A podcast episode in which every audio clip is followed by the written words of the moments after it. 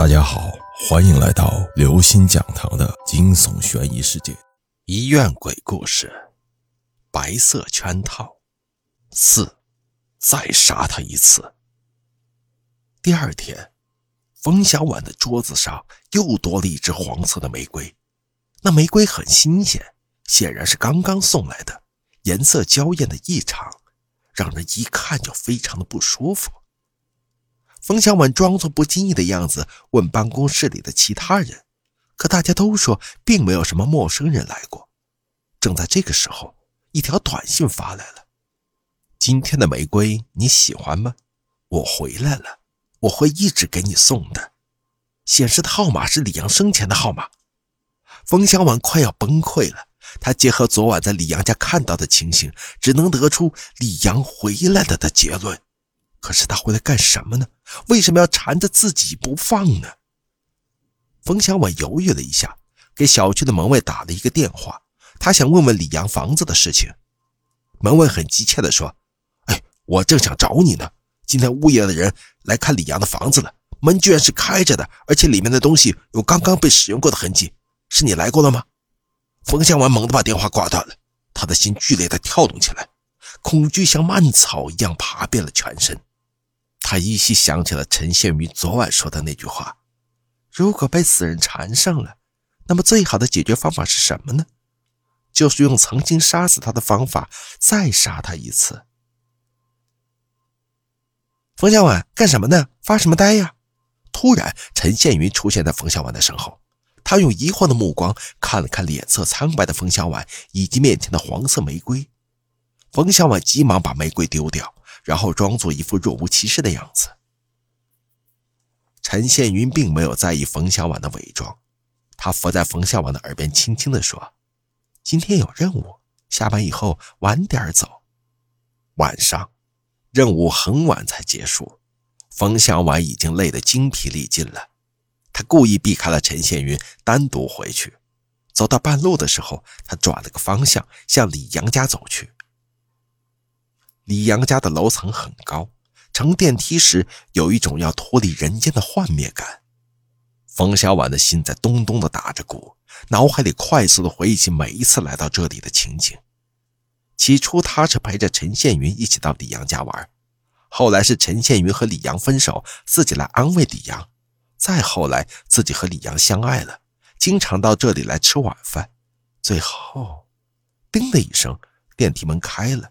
冯小婉以最快的速度走出来，她确信没有人看到自己，也许只有那监控录像会当头拍下来。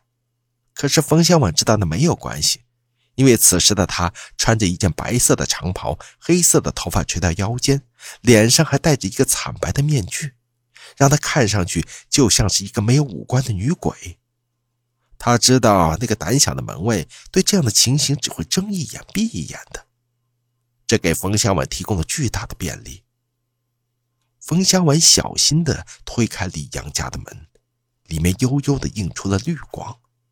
自从李阳死后，这房子里总是点着绿色的地灯，那灯光鬼气森森的，让冯小婉感到无比的恐惧。不过，冯小婉知道这件事儿今晚就要结束了，因为冯小婉要按照陈宪云说的那样，用曾经杀死李阳的方法再杀他一次。冯小婉来到了洗手间，那里有刚刚使用过的痕迹。冯小婉在洗脸的水槽上安装了一根细细的小钢针，然后调整到了合适的位置。他知道李阳以前总是趴在这个地方洗脸，李阳每次都用洗面奶，而且他在用清水冲洗时是不会睁眼的。这个时候，脸盆上的钢针就会冒出来，从李阳的下巴与脖子之间的位置向上一穿，正好刺进大脑。冯小婉是学医的，他知道用这样的方法只会留下极小的痕迹，即使有人发现李阳下巴上的一个小伤口，也只会以为那是他刮胡子的时候造成的。而且这种方法让人必死无疑，快速致命。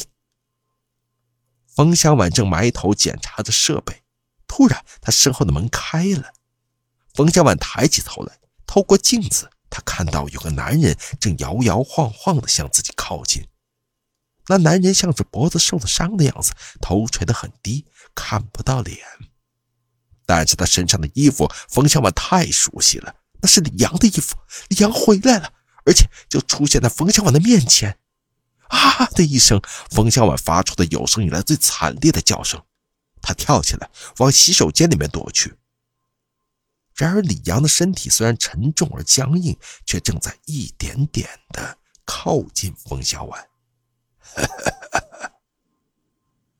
李阳的喉咙里发出了一种类似于窒息的声音，他伸出了一只手，血从指缝里滴了出来，蜷曲着的指头要抓向冯小婉。李阳，你别过来！冯小婉吓得一屁股坐到地上，只有爬的力气了。他哀求道：“我知道我错了，我不应当杀你，可是我没有办法。你为什么要逼我呢？如果你不逼我，我就不会动手的。而且我已经对你很不错了，用钢针穿透的方法会让你死的不那么痛苦。至于我把你摔下楼去，那完全是为了掩饰。我知道错了，我知道错了。”突然，李阳的手缩了回来。他扯了扯头部，一个短发套脱了下来，之后一张脸扬了起来，很清秀，居然是陈宪云。冯小婉呆呆地看着伪装的很绝妙的陈宪云，良久，他发出了愤怒的吼叫声：“是你骗我！”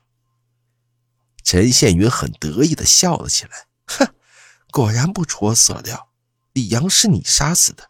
其实我早就怀疑你了。”如果不是用点小计谋，你怎么会招供呢？其实李阳根本就没有回来过，房间里的使用痕迹都是我弄出来的。